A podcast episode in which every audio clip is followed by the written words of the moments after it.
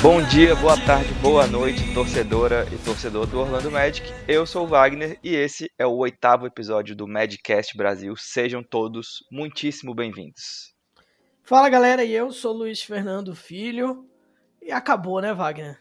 Acabou. Acabou. Acabou o ano pra gente. Comemoramos muito a primeira vitória, né? Como tinha de ser, aproveitamos o nosso momento, mas como 48 minutos é, pessoal do 48 Minutos, eu não lembro exatamente quem, se foi João, Lucas, é, Pedro ou Rafael que falou. O Orlando Magic fez o gol de honras avessas, né? Ganhou o primeiro jogo. É. Pra, Exatamente. Pra dar aquela alegria pra torcida e depois foi é, a famosa buchuda de ré no dominó que o Milwaukee não, não tomou muito conhecimento.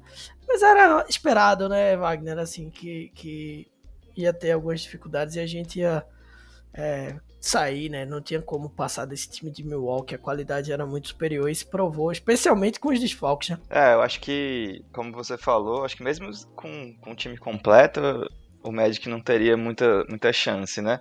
Talvez para beliscar mais um, dois joguinhos ali. E já seria uma vitória absurda com o time completo é, ganhar um, dois jogos. E o Magic tendo conseguido essa vitória contra o favorito aí do leste, né? O, time com a melhor campanha. É, sem Aaron Gordon, sem Jonathan Isaac, é, sem o Fournier também, né, Luiz? É, também. então acho que só de ter ganhado um jogo, afinal o Magic foi o único time do leste que não foi varrido, né, na, do, dos perdedores nessa primeira rodada. Então eu acho que é, naquele bolão lá da, da NBA, acho que pouquíssima gente colocou outra coisa que não 4 a 0 para o Milwaukee. E o Magic conseguiu ganhar um jogo. É, e depois acho que ficou refém dos próprios, próprios problemas e das lesões também, né? Eu acho que, a, acho que a gente não pode ignorar os problemas que o time teve. A gente jogou é, os cinco jogos aí com o James Ennis e o Gary Clark como titulares, é, com uma missão ingrata, né? De jogar contra o Yannis e seus amigos. Mas eu acho que dentro do, do possível o Magic fez um, um, bom papel, né, Luiz? Eu acho que, é, assim, é uma temporada atípica, coronavírus é, entrou na, na jogada aí, mudou tudo, os jogos sem torcida, é, muitas lesões também. Então acho que, dada a situação geral, acho que o Magic sai de, de cabeça erguida, você concorda? Não, concordo totalmente. Eu acho que é, as limitações estavam bem claras aí. É, era um time que entrou numa outra rotação, especialmente após a lesão do Jonathan Isaac, que eu acho que é, veio um gás aí, um ânimo, mas eu mesmo apostei que o Milwaukee ia varrer essa série, se eu não me engano, Wagner, você apostou ainda com uma vitória, né? Eu apostei 4x1. 4x1, é, acertou aí, tá vendo? E como, como, como você falou, muita gente apostou em quatro vitórias aí de, de Milwaukee e nenhuma derrota eu fui uma dessas pessoas, me surpreendeu muito aquele jogo, me animou para a perspectiva do futuro, né? Assim, do que, que a gente pode é, ver de um Magic bom. É, muita coisa a ser feita ainda, mas é legal você ver algumas partidas como essa que o time consegue se impor. E a gente não pode deixar de falar do Vucevic, né? Que deu a volta por cima. Para mim foi a grande vitória aí do, do Magic nesses playoffs. Ele veio de, um, de uma ida aos playoffs anterior, onde ele foi mal, né? Ficou devendo bastante. E nessa ele teve uma média absurda de pontos aí, realmente liderou o time como tinha de ser. O pessoal na transmissão até falou muito, tanto na transmissão americana quanto na, na transmissão em português, falou da questão do chute de três do, do Vucevic. Foi uma coisa que a gente falou aqui, né, bastante no podcast, que é uma coisa que ele tem, é uma característica que ele tem, que é legal, mas que ele estava fazendo muito no jogo, né, nos jogos. Então isso mostrava o quanto o time estava limitado é, em, em, outras que outros jogadores pudessem se impor e ser esse segundo ou terceiro jogador que pudesse trazer o time de volta ao, ao, ao eixo ali, tentar brigar por uma vitória. É, a gente tenta tirar o melhor que teve das coisas ali, mas eu acho que sai de cabeça erguida até pela luta em alguns momentos, porque gerou pelo menos uma dúvida aí na mídia em geral se o Milwaukee é, vai conseguir ir muito longe na, na, nos playoffs, né? Então eu acho que isso teve também a contribuição de como o Magic jogou nessa série. É, eu acho que ficou essa dúvida. Eu acho que eles vão ter um teste agora, né, contra o Miami Heat, é. que é um time mais organizadinho, com jogadores mais interessantes aí é, em termos de elenco, né, de, de, de possibilidades. O Eric Spoelstra é um grande, grande técnico também, né, sempre faz ótimos trabalhos com esse Heat aí. Ele sempre foi muito criticado, né, porque é, teve muitas estrelas e tal, mas ele tá levando esse hit aí pra, um, pra uma campanha bem honesta também. E quem sabe, né? De repente eles tiram o Milwaukee do caminho aí, pois é. nunca é. se sabe. Mas eu acho que o Milwaukee vai, vai passar, assim. Eu ainda acredito que o, que o Milwaukee vai, vai chegar na final do leste. Também acho, a minha dúvida maior é realmente contra quem o Milwaukee vai jogar na final do leste. Boston ganhou hoje, né, do Toronto, primeiro jogo. Isso, é. Pra, pra... Em off, a gente tava até comentando aqui que é, é um pouco a nossa torcida aí, né, que Boston ganha essa série, porque eu, particularmente falando, fiquei muito chateado com a lesão que o Aaron Gordon teve aí por causa daquela falta boba do Kyle Lowry. A, a, gente viu tanto se falar do Marcus Morris aí, né, de como ele deu aquela entrada no tornozelo do Luca Doncic. E pouco se falou do Kyle Lowry, né, que fez uma falta... Hoje foi expulso, né, deu praticamente um soco na cabeça do, do Doncic, foi expulso. Exatamente, é incidente, mas eh, eu não vi muito... É claro que acontece no jogo, mas foi claramente uma falta, tanto é que foi marcada, né, uma, foi uma falta um, flagrante. bem flagrante, bem exagerada do Kyle Lowry aí, e tirou um dos melhores jogadores do time do restante da temporada. A nossa grande crítica foi que foi uma falta desnecessária, né? O Toronto estava ganhando tranquilo o jogo, Isso. não tinha nenhuma pretensão ali de a vitória não importava tanto assim para eles. E acabou tirando o Aaron Gordon, né, que é um dos nossos principais jogadores aí é, de todos de todo o playoff, né? Ele até saiu da bolha antes desse jogo 5, que não ia ter condição de jogar mesmo. É, a gente ficou na expectativa nos jogos anteriores se ele ia poder voltar ou não e acabou não voltando. Então, Caio Lar, estamos torcendo contra você, maldito. clubismo, um pouco de clubismo. Agora, só um detalhe, só pra gente fechar um pouco dessa série aí. Do nada o Giannis faz 20 pontos, assim, né? Quando você vê ele já fez 20 pontos e você fica, puta merda, como pode? É, o, o, Gary Clark acho que vai ter pesadelos com ele, né? Vai. Se já não está tendo, porque ele tomou pelo menos umas três enterradas assim na cabeça, é. desmoralizantes do, do Yannis durante a série foi. acho que ficou bem, bem flagrante a, a diferença é, de qualidade ali entre, entre eles. E realmente ele teve uma missão ingrata, mas podemos, não podemos cobrar Gary Clark, né? Afinal. Não podemos. É, em teoria, ele não era para ser titular, não era para ter tantos minutos contra o, o MVP da liga, provavelmente, um dos, melhor, um dos melhores jogadores da liga. É, fisicamente, a, a distância entre eles é assim Abismal. enorme, né? É. é um abismo.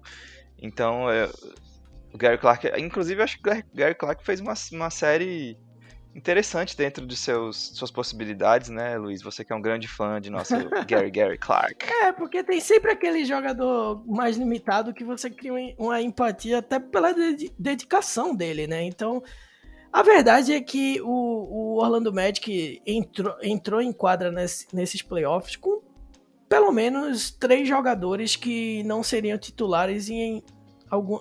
Dois jogadores que não seriam titulares em boa parte das, das equipes da NBA, né? Que é o Ennis e o Gary Clark. Um e cara nem no que... Magic, né? Ah, é, e nem no Magic, inclusive. Nem no era, Magic. Né? Exatamente. E é, e o, o, Evan Fournier também teria algumas limitações aí em vários times de ser um jogador titular. Ainda tem o Fultz, que é um cara que em algumas equipes também não seria titular, então era um time muito é, abaixo, né? Só o Vucevic, que realmente é um talento muito acima. E o Gary Clark tentou ao máximo ali, em alguns momentos conseguiu é, fazer uma frente defensivamente, né? Porque ofensivamente realmente essa, essa última partida foi uma das que ele foi muito mal, né? Um ponto só. E uhum. pro que ele poderia oferecer, ele entregou para mim. Entregou, na minha opinião. Ele, o que ele podia oferecer. É, é, que você tem que entender que é pouco que ele vai oferecer. E aí, pro que ele tinha, é o que ele pôde dar aí. Tem outros caras que eu acho que eu, eu desceria a, a lenha aí mais do que ele. vamos, vamos passar pelas atuações aqui do, dos jogadores do Magic, começando pelo, pelo Vucevic, né, que foi o grande nome do time, carregou o ataque nas costas, deve estar com uma, uma dor nas costas violenta, vai ter que fazer uma banheira de gelo de umas três semanas aí para passar. É, o Vucevic, depois de, de, um playoff muito ruim ano passado, né, ele foi é, dominado pelo Mark Gasol, né, que é um, o Nemesis dele é. na, NBA. Ele não consegue jogar contra o Mark Gasol. Mas ele enfrentou um cara, o Brook Lopes, que é um, um pivô defensivamente aí também interessante. E ele conseguiu terminar a série com 28 pontos de média, né? Um número, um número bem superior ao que ele é, entregou durante a temporada regular, com 11 rebotes e 4 assistências. E, e além disso, chutando 40% de 3 pontos. Então, assim, tudo que a gente precisava do Vucevic, ele, ele fez, né? Ele entregou. O que, o que faltou foi a periferia, né? A galera ao redor dele dar uma contribuída maior, principalmente nosso amigo francês Evan Fournier. Exatamente. Eu vi o Josh Robbins, ele fez uma, uma referência ao time do Bucks, falando que o Bucks lembrava um pouco o Magic da época do Dwight Howard, né? E era meio que uma coisa que eu queria ver no Magic novamente. Você ter um. E aí você teria um, um Vucevic que tem alguns recursos que o Dwight não tinha na época, né? o próprio chute de três. Então, é, seria bem interessante você ver um time que ao redor do Vucevic tivesse peças que pudesse movimentar o jogo em três pontos aí na transição, é, conseguir movimentar a bola bem e não só depender desse jogador. Era, uma, era um, um, um caminho interessante para o Magic aí que a gente sonha ver de novo, né? É, você, é, você vê como você falou, faltou ajuda, né? Não, não teve muita ajuda. O segundo maior cestinha da série foi o Terence Ross, que vindo do banco fez 16.4 pontos por jogo. É, a, a, a, porcentagem de 3 dele caiu um pouquinho, 33%, mas é um cara que também sai por cima aí desses playoffs porque entregou, né? É, quando o chute de 3 não estava caindo, ele foi buscar pontuar lá dentro, na, na média distância. Se entregou o, o, o Terence Ross, acho que foi uma, uma boa série dele também. Aí um, dá um, um, ânimo ter um sexto homem como Terence Ross. É, eu, eu acho que o Ross é um dos. São poucos jogadores, eu acho, que saem. Eu não teria muito o que falar não negativamente. É, ou melhor, os pontos negativos que, que apareceram no jogo em alguns momentos que ele, em bolas de três, não conseguiu dar um ritmo. É, poderia ter sido um pouco melhor acho que não, não é o problema principal que teve nos playoffs. É um dos jogadores que sai, é, sai, sai na média. Passou na média no colégio. O uhum. Vucevic tirou nota boa, o Terence Ross passou ali na, na bacia das almas. é, acho que é importante destacar também a defesa dos Bucks em cima do, do Ross, né? Eles, Isso. eles focaram muito nele é, várias vezes, marcação dupla, até tripla ali, naquela, naquela jogada clássica dele de saindo do corta-luz sem a bola para chutar de três. Ele sofreu até algum, várias faltas, né, chutando de três, uma característica dele aí. Então, é, foi uma preocupação, com certeza, do Budenholzer, o técnico do Bucks, de não deixar o Terence Ross pegar fogo, né? Que a gente sabe que ele é aquele jogador que quando acerta uma, duas, três bolinhas ali, pode fazer uma, uma sequência de, de pontos muito grande e mudar um jogo, né? Então acho que o Bucks focou muito nisso e fez certo. Só pra gente completar aqui, o terceiro maior pontuador do, do time, eu acho que fala muito também sobre a, a carência aí que o, que o elenco do Médico teve nesse playoffs foi o DJ Augustin, do, do banco também, com 13.2 pontos. É, chutou quase 50% para 3, o que é bom. É. Muito bom, né? 47.1%. E seis assistências. Mas, é, mas o, o, DJ é aquela, aquela coisa, né? Os números não, não mostram tudo pra gente, né? A gente vê que ele tem muita dificuldade física para jogar é, ainda mais contra um time alto e, e forte é, como o Milwaukee Bucks, né? Então ele teve muita dificuldade para achar o jogo ali embaixo, do, embaixo da cesta, passar pela, pela, pelo corta-luz também. Ele teve muita dificuldade mesmo, é. e eu acho que essa é uma, é uma característica que a gente não tem o que fazer, né? Porque o DJ é um cara é, mais, mais magrinho, mais baixinho, então ele vai sofrer muito contra esses times que tem muita envergadura e acho que se exigiu muito dele, né? Ele jogou mais de 25 minutos por jogo e ainda assim conseguiu produzir. Acho que ele como um armador reserva tá mais do que honesto também. Eu acho que ele passa aí passa na média também nessa nessa escolinha do Luiz aí. é, para mim também, para mim também. Tem uma situação que a gente deve falar um pouco mais na frente do programa, que é o, o contrato dele que acaba, né? E aí o Magic vai encontrar essa essa dúvida aí, né, na sua frente de renova ou não renova. Acho que é um jogador que pro banco, como você falou, é, não é dos maiores problemas que o Magic tem. É, conseguiu entregar o que ele poderia entregar. Não, não, não acho que para a próxima temporada, se ele voltar eventualmente, ele vai ter é, talvez até menor tempo de quadra, porque eu acho que o Fultz vai tomar um pouco. A não ser que o Clifford continue fazendo a sua formação com o Fultz e o Augustin, que aí é, é com ele aí como é que a gente vai ver. Mas é um cara que também eu acho que não, não, não eu não criticaria tanto pela, pelos playoffs que fez, não. Nem eu, acho que como você falou, Luiz, acho que a gente tem muito mais críticas ao Clifford em, em falando do DJ do que em relação ao DJ e ao jogo dele, né? Acho que ele ganha um, ganha um protagonismo em momentos errados e muitas vezes com a bola na mão e, e o, o Fultz aberto para chutar de três, que a gente sabe que não, não é uma coisa, uma característica do Fultz.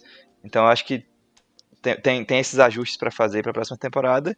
E vamos falar do Fultz também, né, do Luiz, que ele teve 12 pontos de média, 5.2 rebotes, ou 2.2 rebotes, 5.2 assistências. E para mim o que mais chamou atenção no, no Fultz foi que na série ele, ele teve aproveitamento de 37,5% em bolas de 3, né, que é uma coisa que é um número bem interessante para ele, que se ele conseguisse manter esse nível de, de aproveitamento, é, abriria muito o jogo para ele, né? Porque a gente vê muita marcação passando por trás do corta-luz, porque sabe que ele não, não, chuta tanto de três, não tem tanta confiança, ele não, não tem tanto aproveitamento, mas 37% é um número que se ele conseguisse manter seria fenomenal, assim, para o jogo dele e para o Magic coletivamente também. Totalmente, até porque foi muito superior ao que ele teve durante a temporada, né? É, não é um ponto forte dele, e eu acho que é um jogador que sai desses playoffs, talvez, vamos dizer assim, a gente não vai rasgar elogios a ele aqui, como não vai a boa parte do, do grupo aí, que tirando você, Vucevic, vamos, vamos ser Sim. justo aí, mas é um cara que pelo menos a gente sai com a esperança de que próximo ano a gente vai ver coisas mais interessantes. Essa foi a melhor temporada do, do Futs em termos de jogos, é, em termos de, de tempo de quadra, de amadurecimento realmente. É como se a gente estivesse vendo um novato ali. Um cara que uhum. começou agora na NBA. Então a expectativa é, é muito isso. boa. Eu, particularmente falando, tô bem animado para esse futuro aí com, com o Fultz. E só para a gente comparar, na temporada regular, o Fultz teve números bem parecidos com o que ele teve na série, a não ser nas bolas de três, que na temporada Isso. ele teve 20, só um aproveitamento de 26,7%. Então, assim, é, on, quase 11% a menos de aproveitamento aí é, na temporada regular. Então, assim, no, no, momento grande que, que mais se exigia, que o jogo é mais físico, é mais pegado, é mais difícil meter bola, ele teve um aproveitamento melhor. Então, acho que é um sinal bem positivo aí, pensando no, no futuro do Magic, que, como a gente já, já conversou bastante aqui no podcast, passa muito pelo Fultz, né, Luiz? Com certeza. Vamos falar do, do nosso francês também? É.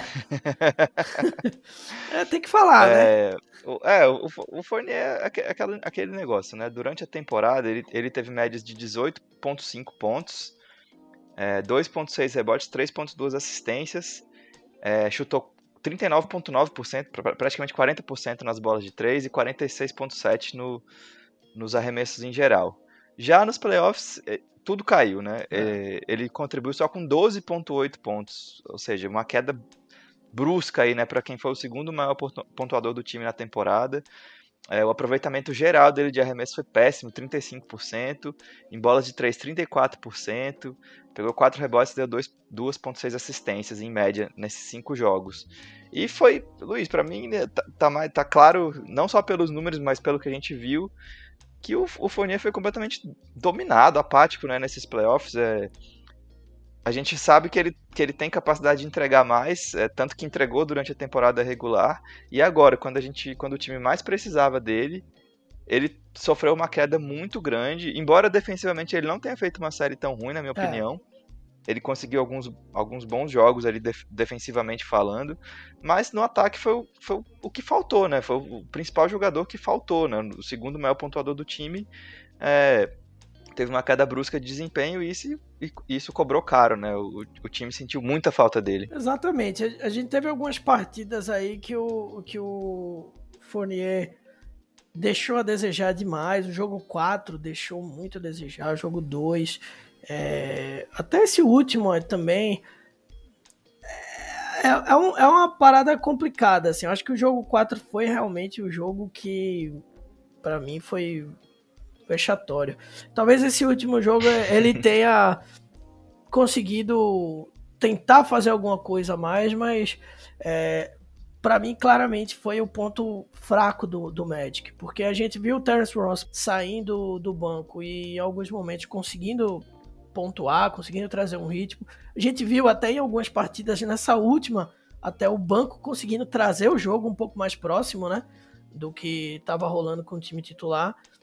E a gente precisava que o Fournier entregasse também. E não foi o caso. Como você falou, 35% só dos chutes convertidos é muito pouco para um cara que a gente espera que seja o segundo ali, a válvula de escape do time. Ainda mais sem, sem Isaac Gordon, né? Que, Isso. Em, em, em, situações normais aí poderiam assumir esse papel tranquilamente aí de, de ser o, o número 2 do, do Vucevic. Mas como eles estavam fora de combate, é, o, o Fournier tinha que. Esse era o papel dele, né? Era o que pois todo é. mundo esperava, e acredito que até ele mesmo esperava é, assumir esse protagonismo e falhou miseravelmente. Mas é, eu queria destacar também algumas coisas positivas do Magic, nem tudo foram desgraça, né? Sim, sim. é, o Magic, por exemplo, no, no, na temporada regular teve um aproveitamento de 34% em bolas de 3.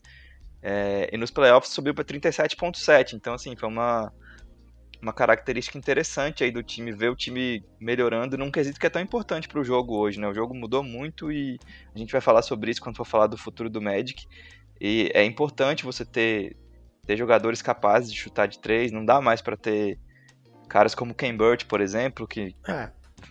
pega a bola e nem olha para a cesta, né? Acho que hoje é, é fundamental você ter é, 9, 10 jogadores que, que sejam uma ameaça constante de, de botar a bola na cesta, né? Seja, que seja de média distância, mas principalmente, principalmente de três. Tem que ter vários chutadores e a gente viu o Bucks fazer isso com todo mundo no Bucks chutou de três, né? Então é, faltou muito isso pro Magic, mas mesmo com todas as limitações, o time teve conseguiu melhorar esse aproveitamento de três em relação à temporada regular e teve um aproveitamento muito bom de lance livre também, né? Foram, foi 83,8% nos playoffs e na temporada regular foi 77%.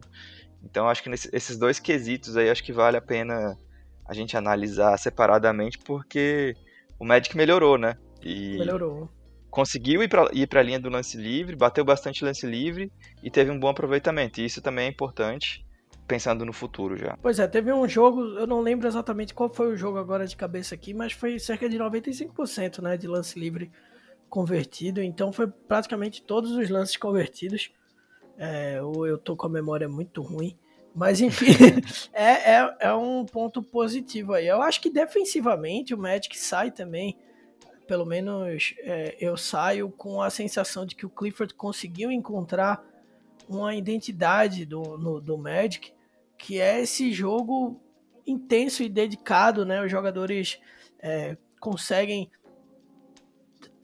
é, assim, conseguem defensivamente trazer coisas, né? Eu acho que o Clifford tem essa característica boa defensivamente, eu acho que ofensivamente precisa melhorar algum, algumas boas coisas no Magic, eu acho que a, a... E precisa de mão de obra também. É, né? precisa de mão de obra, mas é um, é um jogo que quando eu assisto, às vezes dá a sensação de ser um jogo muito obsoleto do, do Magic, um jogo que é, já não acontece mais. A gente não vê na NBA de hoje, como você falou, um time, como você mesmo falou, caras como o Ken Burt aí, é, que tem severas limitações e é um cara que quando entrou nessa temporada eu até queria que ele entrasse novamente na temporada aí como jogador do Magic, porque é, o Bamba tá nessa dúvida aí que ninguém sabe se vai ou se não vai, e a gente precisava de um posição 5 reserva aí que pudesse contribuir de alguma forma.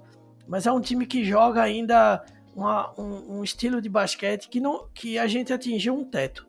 Eu vejo assim, do Sim, Magic hoje atingiu totalmente um teto que precisa começar agora a pensar, porque já tem uma estabilidade de hoje ser um time de playoffs no, no leste. Hoje o Magic ele se consolidou ali não como um time garantido para os playoffs, mas um time que vai brigar pela oitava vaga, é, sonhar até com a sétima.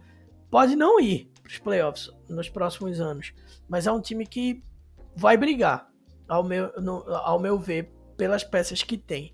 Então, se já está estabelecido com isso, precisa dar um salto adiante agora. Foram duas temporadas nos playoffs e aí precisa mudar um pouco a forma como esse time joga ofensivamente. É, eu concordo e, e, veja bem, a gente não está falando aqui que, gente, que, o Magic precisa ser o Houston Rockets, né? Isso. Só, basicamente só chutar de três. Não, e por favor não, tem... né? Porque é só de jogo também. Não. Meu é Deus é chato, céu, né? É chato, chato de assistir, eu não gosto também.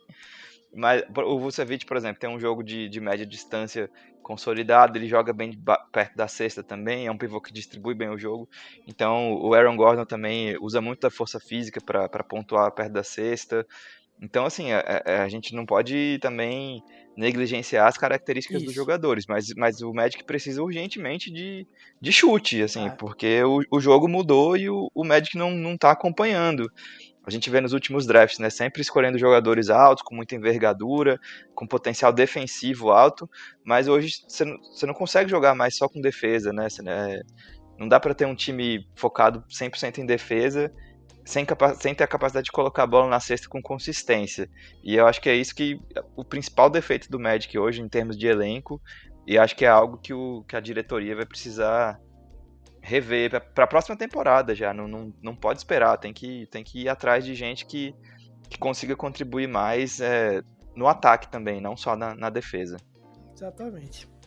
Vamos passar, Luiz, aqui falar um pouquinho é, justamente da, da próxima temporada, né? É, a gente vai pautar o programa hoje muito pelas perguntas da galera, mandaram várias pergun perguntas legais aqui pra gente. Mas antes eu queria falar um pouquinho sobre a, a próxima temporada, né? para mim, a, a, principal chave é Evan Fournier. Ele tem uma, uma player option aí no contrato dele, ou seja, ele, ele vai escolher se ele vai virar free agent ou não.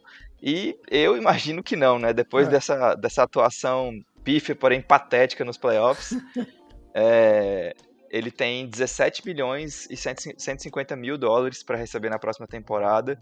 É, basta ele querer. Então eu não vejo ele, ele não optando por receber esse, esse contrato do Magic. É, até pela idade e pelo, por essa temporada fraca na, nos playoffs que ele fez. E então eu, eu vejo que, que o Magic vai ter que arcar com esses 17 milhões para o Fournier. E ao mesmo isso é, isso é bom e ruim ao mesmo tempo, né? É ruim porque, ó, porque ele não entregou o que a gente esperava dele nos playoffs. E é bom, entre aspas, porque a gente tem, vai ter um 17 milhões saindo da folha para a temporada seguinte, né? Que é quando provavelmente o Magic vai ter que renovar com Jonathan Isaac e com Markel Fultz. Então, acredito que o Magic vai ter que coçar o bolso para renovar, principalmente com Isaac. Embora essa questão da lesão aí dê uma, uma nova perspectiva para essa renovação dele. É, ele, o Magic pode oferecer uma extensão antes, então a gente tem, vai ter que esperar para ver o que, que eles vão fazer se vão esperar a última temporada ou já vão estender agora na próxima. Mas acho que, eu acho que o futuro do Magic passa muito por esses dois, hoje, o Fultz e o, e o Isaac. Então, o fato de o contrato do, do Fournier acabar na próxima temporada é bom e, e também se torna uma moeda de troca interessante, né? É, ele pode, de repente, ir para algum contender, por uma, uma escolha de draft ou algum jogador jovem que não, tá, não tem tão, tanto espaço, como o Magic já fez outras vezes com o próprio Vucevic, fez com o Tobias Harris, de certa forma com o Fultz, né, acabou apostando nele, é, que não vinha jogando muito em fila por causa dos problemas físicos. Então, eu acho que o Fournier é uma boa moeda de troca para a próxima temporada. E se não for trocado, é um cara que vai, vai desabonar a folha de, de pagamento do Magic, que é, está bem inflada, né? Para a próxima temporada já tem 121 milhões comprometidos aí. É. É, e isso contando com o DJ, né, que tá saindo, vai, vai sair 7,2 milhões aí do DJ para a próxima temporada. Eu imagino que ele vá continuar no Magic por um preço aí mais acessível, mas a, situação salarial do Magic não é bonita não, Luiz. Não, não é não. Tá complicada, bem complicada, como você falou. Acho que Fournier é um ponto central aí. É... que o Magic vai precisar pensar o que fazer. Acho que um outro ponto que vale a reflexão bastante é o Aaron Gordon. E um cenário que o Jonathan Isaac tivesse bem fisicamente, não tivesse contundido, no universo paralelo que estivesse existindo, no Magic Cast desse universo paralelo, eu estaria falando que era para trocar o Aaron Gordon Vai rolar o multiverso. É, exatamente. Nesse multiverso, eu estou, eu estou, nesse segundo agora do multiverso lá, falando, porque a gente precisa trocar o Aaron Gordon agora, imediatamente, pegar um cara, posição 2, que vai fazer o time mudar, porque a gente tem o Isaac, a gente pode ter o Amino aí para fazer o trabalho de power forward também. Então, precisava dessa mudança. Com a lesão do Jonathan Isaac, as coisas mudam um pouco de cenário, né?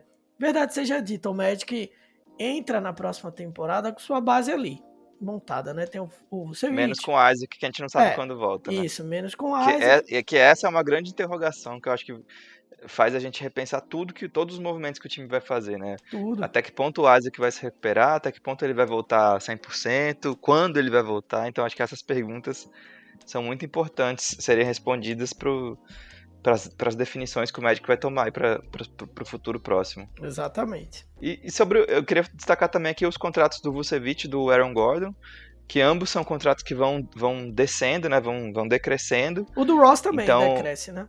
É verdade, o do, o do Ross cresce na, na, na próxima Esse, e depois é. decresce nas outras duas.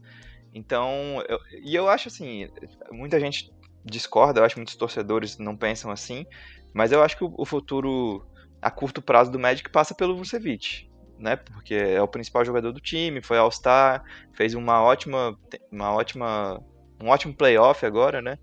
E é o maior, o maior salário do time até 2022, 2023. Então eu acho que é uma moeda de troca interessante, pode ser, mas, mas eu, eu trocaria? Não.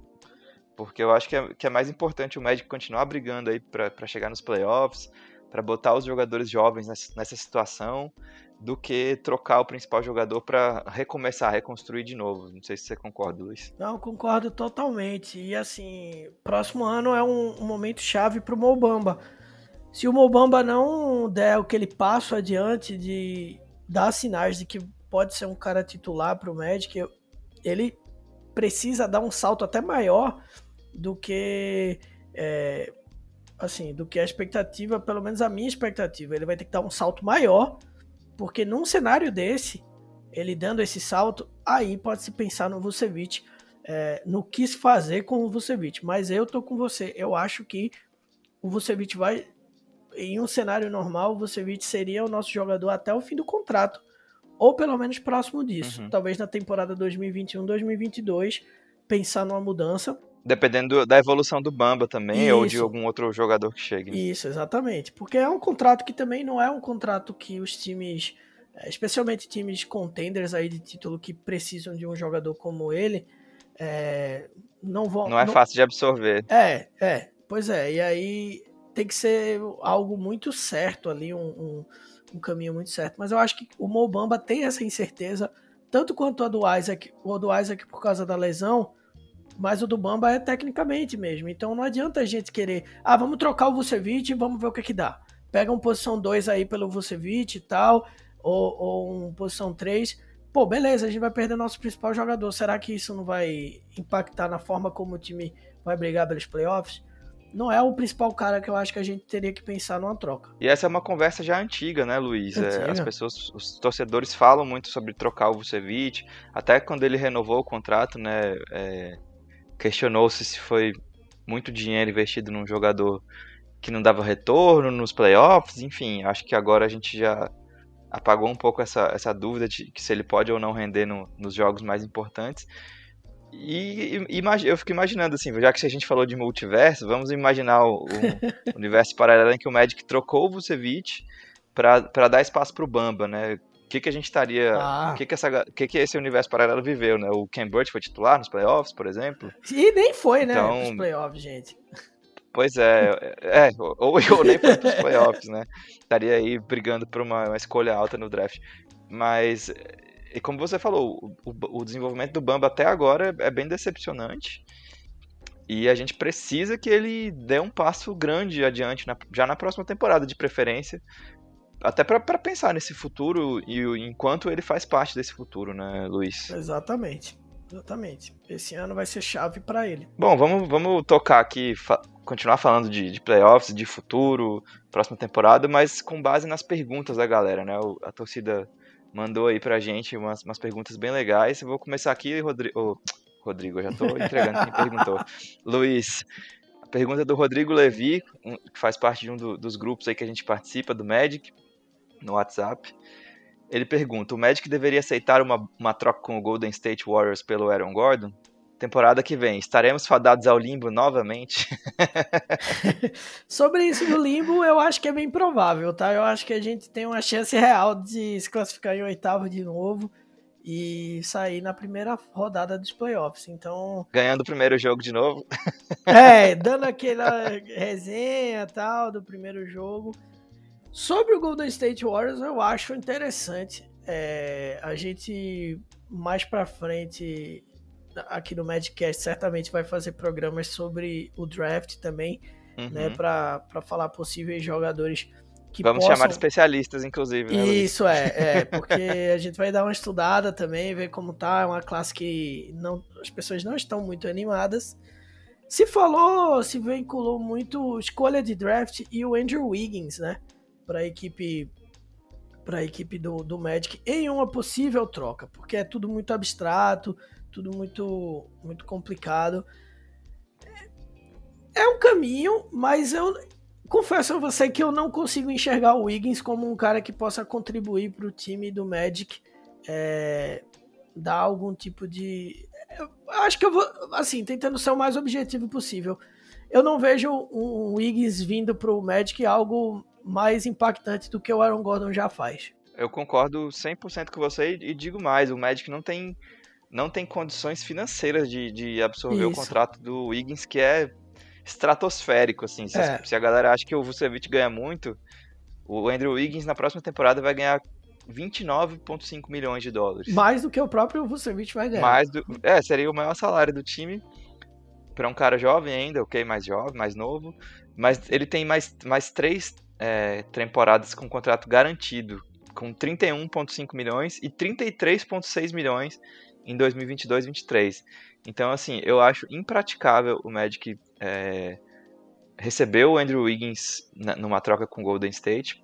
Pr primeiro, por causa do contrato, e segundo, porque eu não acho que ele seja um jogador que, que valha tudo isso. Assim, pelo menos até hoje não, não se mostrou. Né? Tem, tem teve muito um, um, hype muito grande quando ele chegou na NBA e embora ele produza as estatísticas ali, eu acho que não, não se traduziu em um basquete vencedor, né? Ele fez uma, uma, uma duplinha lá com o Carl, Carl, Carl Anthony Towns lá no Minnesota, que não deu certo também.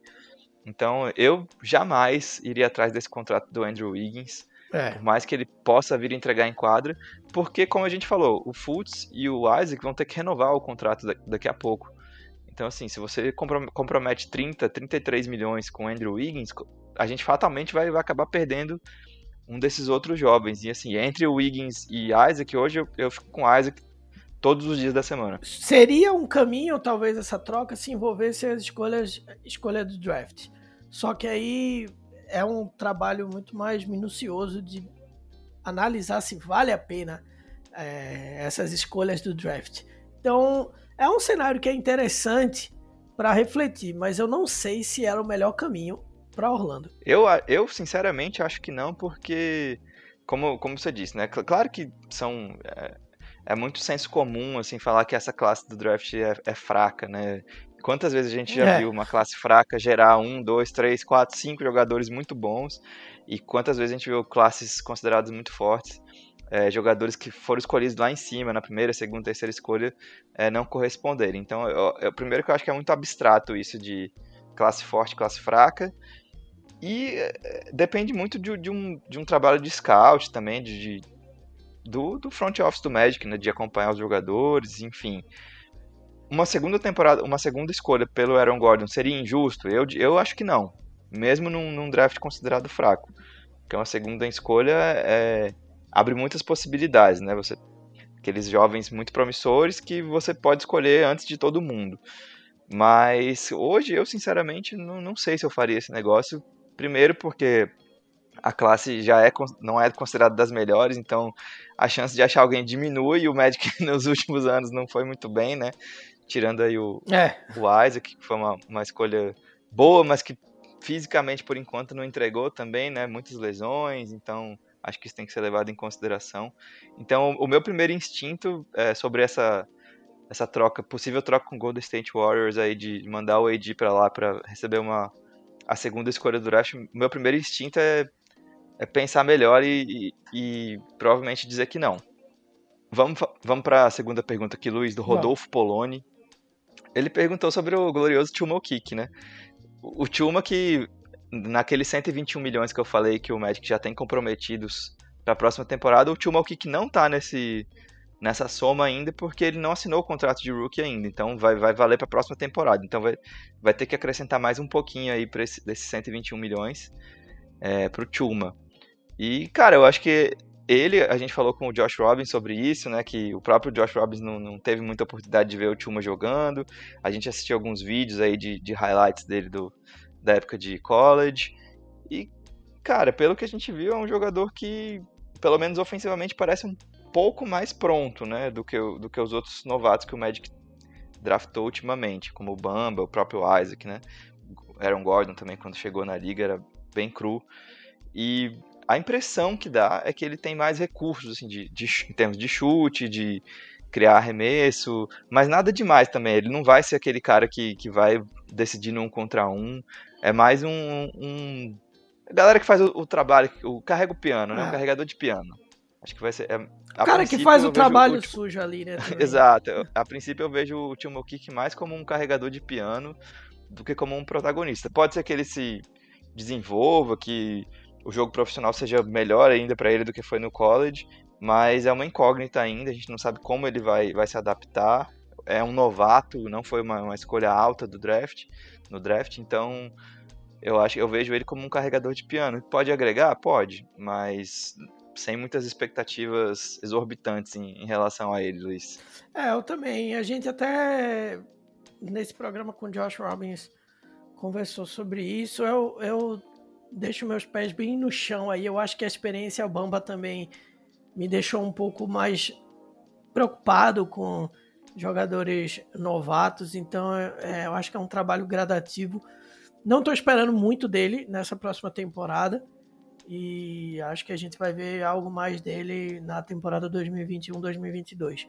Mas espero que ele se recupere e que tenha um tempo de quadro interessante para a gente pelo menos ter uma ideia do que, que esse cara pode trazer aí pro time. Seguindo aqui com as perguntas da galera, o Pablo Ricardo pergunta: quem, quem vocês acham que são as boas, as boas moedas de troca do Magic para conseguir alguns chutadores para a próxima temporada?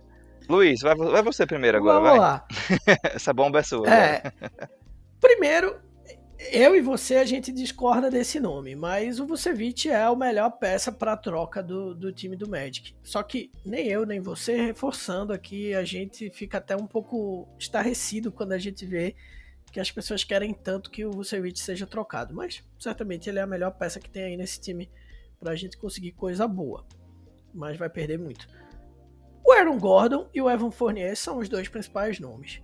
Né? Assim, a gente tem o Terence Ross que tem um contrato razoavelmente longo aí, um contrato que dá para negociar bom. É, tem o Amino também, que tem um contrato um pouquinho maior aí. Mas eu acho que o Aaron Gordon e o Evan Fournier são dois pontos que o Magic pode conseguir. Porque o Fournier, por mais que ele não tenha tido um. Ele vai numa negociação agora totalmente em baixa. Então eu acho que talvez o Fournier entre numa discussão de troca com a temporada rolando, porque aí ele consegue produzir um pouco mais e dá para tentar algo melhor.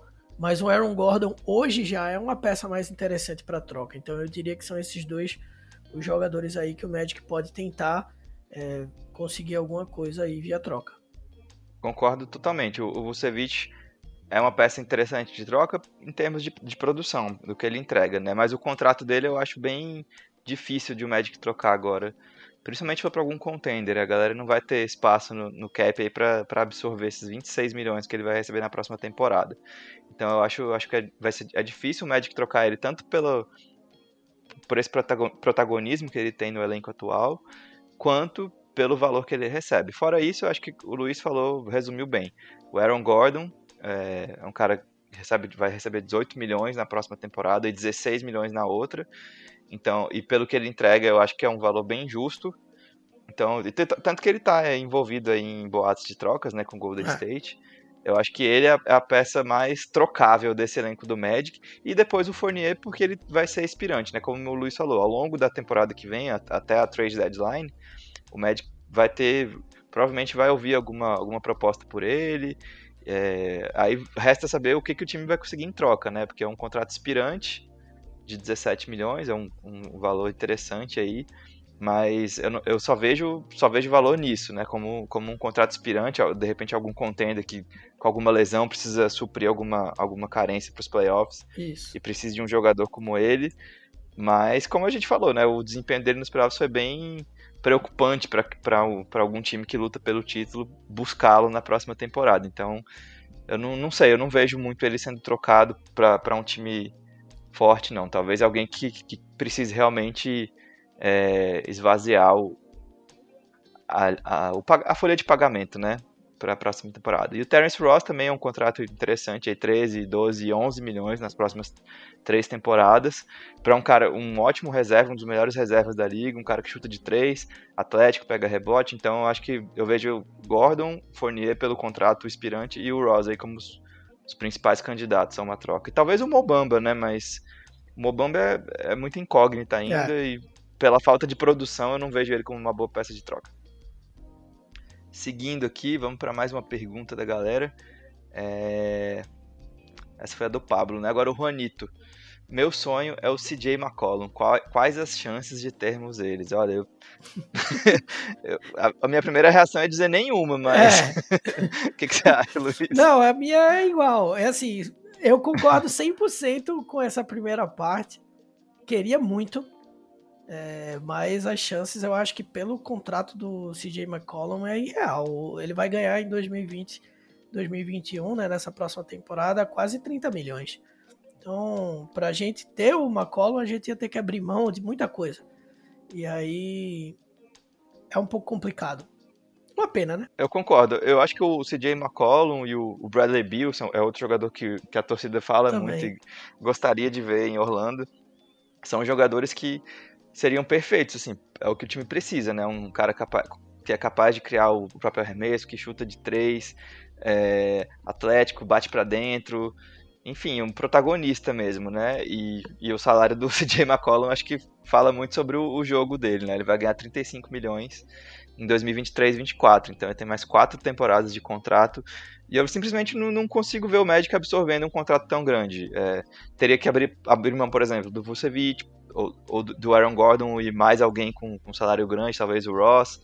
Então, eu acho que, assim, seria, claro, dada a oportunidade, por exemplo, trocar o Aaron Gordon e o Terence Ross para trazer o, o CJ e ocupar esses, esses espaços salariais que os dois ocupam hoje, eu faria? Provavelmente sim, né? Porque é difícil você passar a oportunidade de ter um jogador como ele.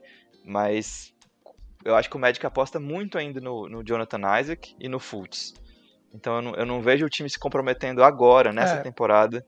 Ainda mais com o Isaac machucado, com, sendo uma incógnita aí sobre quando ele volta e como ele volta. Eu não vejo o Magic fazendo nenhum movimento definitivo agora. Então acho que a gente vai, como disse o Rodrigo, acho que vai ter mais uma temporada de limbo aí. É. é, vamos seguir aqui o Leilson também, que sempre participa com a gente. Valeu, Leilson. Possíveis cenários de troca para Evan Fournier dá para sonhar em envolver ele mais algumas peças, como o Bamba ou a escolha de draft, por um pontuador confiável do perímetro, sonhando com Bradley Bill. É. Acho que é a mesma resposta, né, Luiz? É, a gente até falou do, do de, de, assim, a gente até passou aí por possíveis cenários para Fournier. Eu acho que acredito que o Leilson aí vai, vai ficar satisfeito com a resposta. Cravar um time é um pouco complicado, mas cenários, né? Cenários de onde quais times podem pegar o Fournier, a gente já falou. Era um sonho, né? Uma troca dessa aí, o, sei lá, envolver o Bamba, o Fournier e a escolha de draft para pegar um cara melhor, mas é, o Bradley Bill ele tem um contrato também. Só na, eu tô falando, me resumindo, só na temporada 2020-2021. Wagner tá trazendo até mais aí do impacto nos outros anos que tem, o Bradley Bill, próxima temporada, vai ter um impacto de 28 milhões. Então, só se livrar do Fournier não vai resolver nosso problema de grana. Não vai ter. Né, não vai nem ter... Fournier e Bamba nesse é, caso. É, nem Fournier e Bamba. Então, é um cenário um pouco difícil de acontecer. Eu, eu acho que pro Magic trazer um desses caras, teria que mandar, por exemplo, Fournier e Gordon, é, Fournier e Vult, talvez. E, e, e, como eu falei, eu não vejo o Magic fazendo isso agora, por causa da indefinição do, do Jonathan Isaac, que eu vejo como o, o, o principal jogador pro futuro do Magic aí. É, futuro próximo, né? Então eu, eu não, não consigo enxergar o time fazendo um, um movimento definitivo em torno de um desses caras grandes. O que eu acho que, que é mais provável que o Magic faça é investir em jogadores que não têm espaço, como o próprio Fournier, né, não tinha muito espaço em Denver Isso. e foi ser titular no Magic, o Tobias Harris não tinha espaço no Bucks, foi ser titular no Magic, o Vucevic não tinha espaço no, no Fila, foi ser titular no Magic, então o movimento mais provável que eu vejo o Magic fazendo é isso, ir atrás desses caras pontuais, com, com as características que o time precisa para complementar o elenco, que não tem salário muito grande e não tem muitas oportunidades no time que eles jogam atualmente, mas tem potencial. Então, é isso que eu vejo. Falaram do Anthony Simmons, do, do Portland, seria um, um caso aí para avaliar. Mas é isso, eu, eu, vejo o Magic se movimentando nesse sentido, trazendo algum jogador que, que tem potencial, que já demonstrou alguma, alguma, alguma coisa ali na, na NBA, mas ainda não teve essa oportunidade de deslanchar e por um preço mais amigável, né? É, essa, para mim, a realidade é essa. É, e, e, é o que o Magic sempre foi, né, Wagner? Porque assim, o Magic não é um, um local é, de, de free agency tão desejada, né? Assim, os, os jogadores que são free agents não, não olham para Orlando nunca com os olhos é, brilhando de ir para lá. Então é um time que sempre trabalhou muito em que em draft, né? Então é, é uma parada que eu acho que é o caminho de Orlando. Os grandes, os grandes jogadores aí, alguns dos grandes jogadores da história do Orlando é, vieram por draft, né? Outros a gente conseguiu de outras formas, mas assim, o Dwight Howard, o Shaquille O'Neal, o Penny, todos esses caras vieram por draft. É, é, um, é, o, é a cara do Magic, eu acho que é essa, é desenvolver talentos, né? Seja por troca, porque, assim, se a gente parar para pensar, o Vucevic veio foi um talento desenvolvido, né? O Fournier nem tanto. Mas o Vucevic foi um caso de sucesso. Você pegou um jogador jovem, desenvolveu o talento desse jogador e transformou ele num All-Star. É, acho que é o caminho. Eu queria muito um Bradley Beal no Magic. Eu acho que seria a mudança de chave aí. Mas eu acho que é improvável de acontecer. É, a não ser que a gente consiga um, um Bradley Beal, um projeto de Bradley Beal, né? É. Pegar um cara que tá no, no começo de, de carreira, mas, mas, geralmente esses caras, os times não abrem mão. Não né? abre. Então, eu, eu acho que o caminho do Magic é muito mais fortalecer ao redor do Vucevic, ele dá um, um elenco mais capacitado para o Clifford trabalhar, com, principalmente do lado ofensivo, como a gente já falou nesse programa e fala sempre aqui no, no podcast.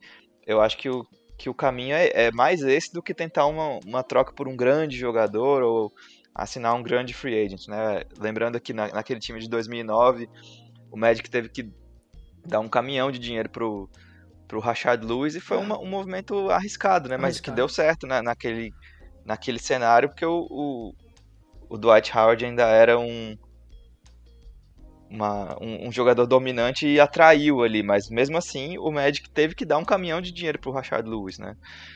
Então, assim, para o Magic trazer free agents para concorrer é dinheiro na veia, assim, tem que pagar mais do que os outros e geralmente geralmente não, no futuro próximo o Magic não vai ter essa essa maleabilidade aí para salarial para oferecer dinheiro para os caras. Então eu, eu vejo o caminho muito mais como formar um elenco mais coeso e mais capacitado que encaixe mais, né? Porque hoje a gente tem muitos caras aí que são defensivamente tem potencial para para se dar bem na liga, mas que, de, que devem muito no ataque. Então o time peca muito no, do lado ofensivo.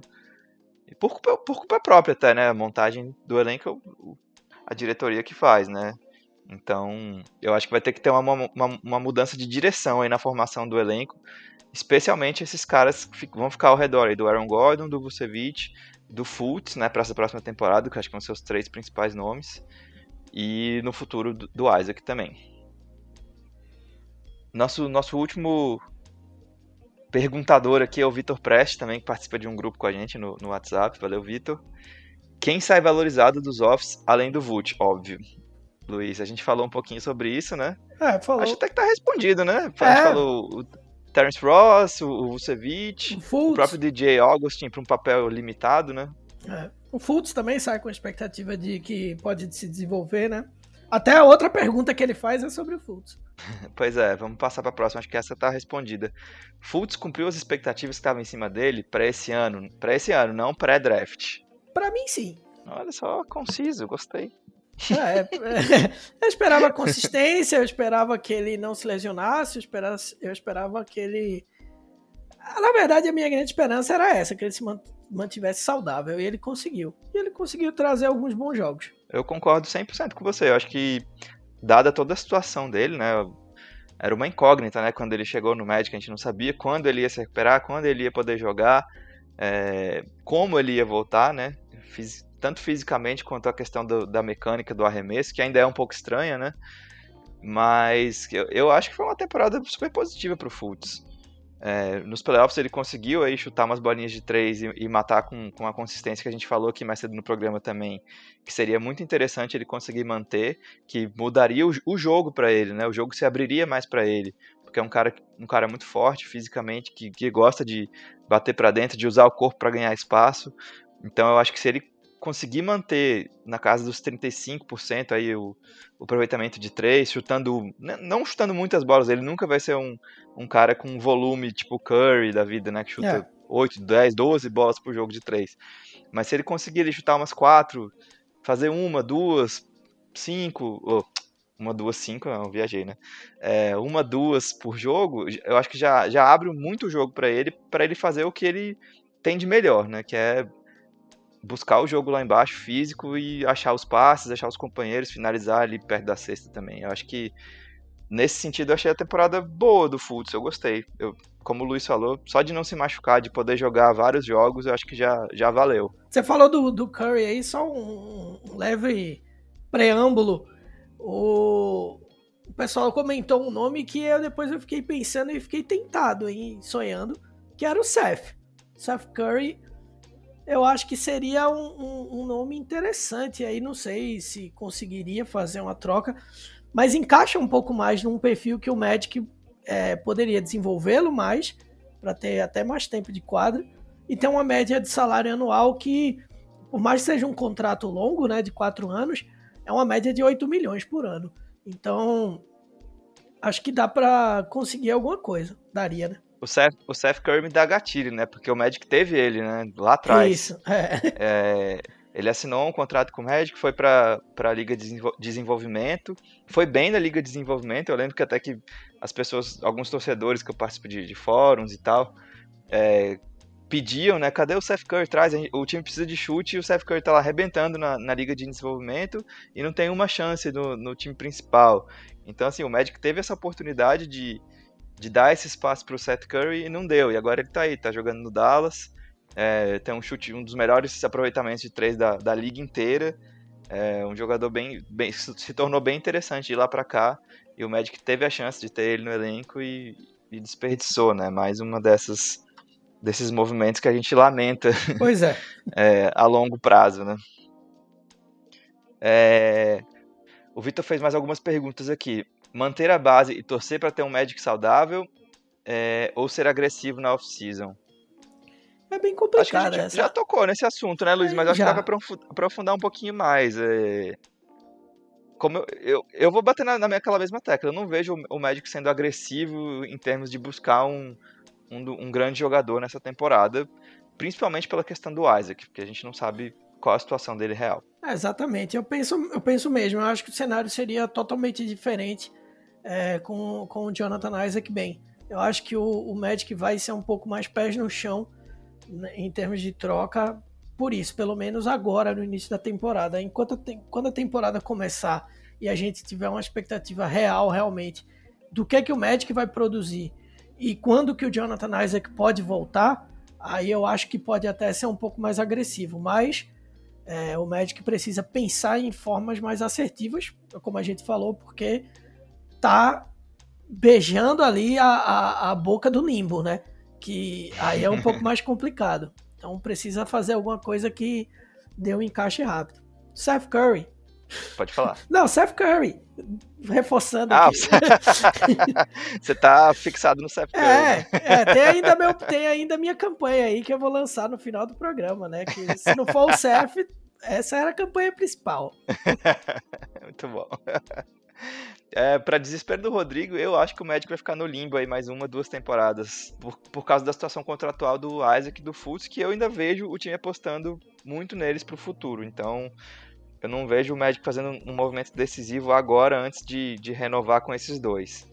Então, acho que a gente tem mais, mais uma, duas temporadas de limbo aí antes de tentar alguma coisa mais agressiva numa, numa off-season, infelizmente, pra, pra galera que, que tá desesperada para ver o Magic crescer logo, né? Mas eu acho que a gente vai, vai demorar um pouquinho ainda para conseguir. E a última pergunta do Rodrigo aqui para fechar, com chave de ouro, Luiz. Essa eu pergunto para você com, com alegria. e a última pergunta, porém, não mais importante: como se livrar de Evan Fournier? pois é, meu amigo, é convencer alguém de que vale a pena pegar esse jogador. É, tentar jogar aquele chaveco, liga, sei lá, tem sempre o, Michael Jordan GM aí, né? Pra, pra tentar para fazer alguma lambança. Então vamos vamos ver, vamos ver se, se, a gente pode até queimar a língua aqui, eu principalmente, né? Dele ir para outro time e jogar muito bem. Mas acho que é o momento aí para trocá-lo. Eu vou, ser, eu vou ser o advogado do diabo aqui. Eu acho que o Fournier tem utilidade na NBA, sim. É um cara que por mais que ele tenha jogado mal nos playoffs, é um cara que tem chute de três, é, que normalmente consegue ser mais agressivo e criar jogadas, né, criar cestas, seja infiltrando e finalizando ou passando a bola.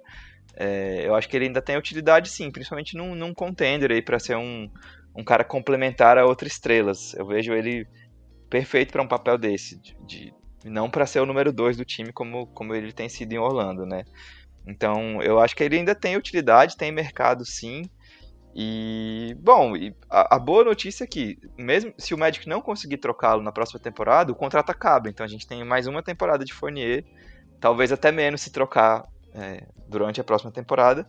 Mas é isso, o, o, fim do Fournier no Magic tá, tá próximo de qualquer jeito. Eu, sinceramente, não vejo o Magic renovando com ele é, depois que acabar esse contrato. Tal, talvez se ele aceitar é, um papel menos de destaque e, consequentemente, ganhando bem menos do que os 17 milhões que ele ganha hoje. Pois é. Você concorda, Luiz? Você gostaria de dar outro contrato para Fournier? Não, é, meu medo é esse, né? Meu medo é que ele dê uma enganada boa na temporada e o pessoal resolva dar uma renovada. Como você falou, até ganhando menos, mas manter o jogador lá por um tempo. Eu acho que o ciclo do Fournier tá se fechando. É, brincadeiras à parte, é claro que às vezes eu dou até uma forçada tirando uma onda com o Fournier, mas eu vejo que é um, é um momento de transição, realmente, para o jogador e para o Magic. Porque o Fournier, como você falou muito bem, pode encontrar um espaço melhor na NBA, até para ele mesmo. Para ele, exatamente. sem, sem esse papel atuante. Porque se ele é o segundo jogador do time em pontos, todo mundo vai tratar ele como um jogador ruim. Mas se ele é um cara vindo do banco que dá uma quebrada, vê como a gente trata o Terence Ross. Se é. o Terence Ross fosse titular, talvez a gente não tivesse. Talvez não, a gente não ia ter a mesma abordagem que tem é, com ele vindo do banco. Então eu acho que o Fournier pode encontrar o caminho de ganhar um bom salário, um salário ok, em uma outra equipe onde ele possa ser mais efetivo. Eu digo mais, eu acho que até ele pode até continuar em Orlando com um salário mais humilde aí, e aceitando um papel secundário, assim, talvez até saindo do banco para fortalecer o banco, enfim, para ser um mentor aí dos mais jovens. É. Enfim, tal. Eu não sei se o, se o Magic vai, vai simplesmente não renovar com ele, ou, ou vai oferecer um contrato menor. E também, mas eu acho que ele não quer, eu acho que ele, eu acho que eu, eu tenho essa impressão de que ele se vê ainda como um cara que é capaz de assinar um último grande contrato antes de, de assumir esse papel.